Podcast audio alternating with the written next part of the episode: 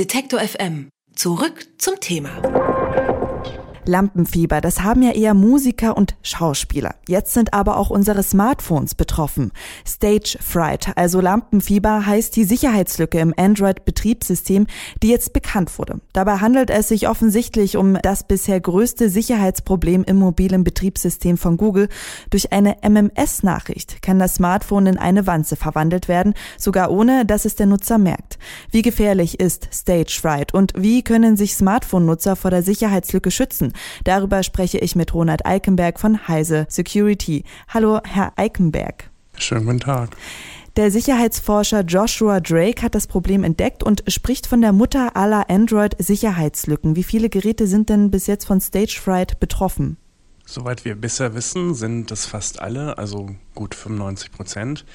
Es ist allerdings nicht ganz klar, wie schwer die Lücke bei den einzelnen Geräten ausnutzbar ist, also wie schlimm es wirklich ist. Es sieht wohl so aus, dass bei älteren Android-Geräten mit Android 4.0 oder älter, dass man sie da einfacher ausnutzen kann als bei aktuelleren Versionen, aber grundsätzlich gehen wir momentan vom Schlimmsten aus. Und wofür kann diese Lücke genutzt werden von Hackern?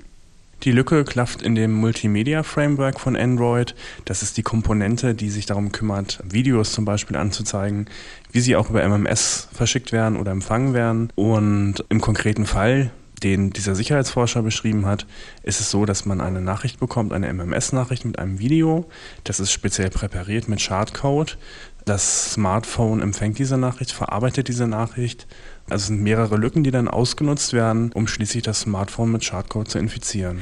Und ich als Nutzer, ich muss das gar nicht unbedingt diese Nachricht öffnen, sondern das Smartphone verarbeitet selbstständig diese Nachricht und dann sind die Viren auf meinem Smartphone drauf. Es sind noch nicht alle Details bekannt, die werden jetzt erst am kommenden Wochenende bekannt gegeben. Was man bisher weiß, ist, dass Android-Smartphones Kurznachrichten wie zum Beispiel MMS-Nachrichten automatisch verarbeiten, zeigen ja den Text auch unserer Push-Nachricht an, die zeigen ein kleines Bildchen an, was in dem Video drin ist und dann ist das Video schon angefasst vom Betriebssystem, dann ist der Schadcode schon auf dem System. Als Android-Nutzer kann ich irgendwas tun, um mich und mein Smartphone zu schützen. Das Hauptproblem ist, dass diese Multimedia-Schnittstelle an sehr vielen Orten zum Einsatz kommt. Es ist nicht nur MMS, das ist zum Beispiel auch Google Hangouts. Wahrscheinlich sind auch noch viele andere Apps betroffen, die Multimedia-Nachrichten empfangen können oder verschicken können. Um sich vor diesem konkreten MMS-Angriff zu schützen, hilft es im Prinzip nur, in die Einstellungen zu gehen und dort den Empfang von MMS-Nachrichten zu unterbinden. Okay, und dann aber bin ich erstmal fürs Erste geschützt. Vor diesem konkreten Angriff ja. Vor weiteren Angriffen, zum Beispiel über Google Hangouts, nicht. Da hilft es, die Apps zu deinstallieren, soweit es möglich ist.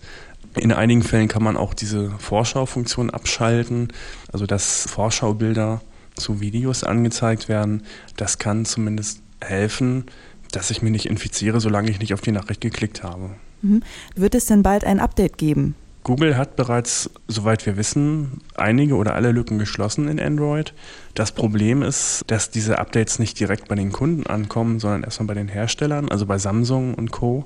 Und dass diese Hersteller neue Firmware-Images bauen müssen. Also die müssen Updates bereitstellen, die müssen getestet werden, die müssen entwickelt werden natürlich vorab.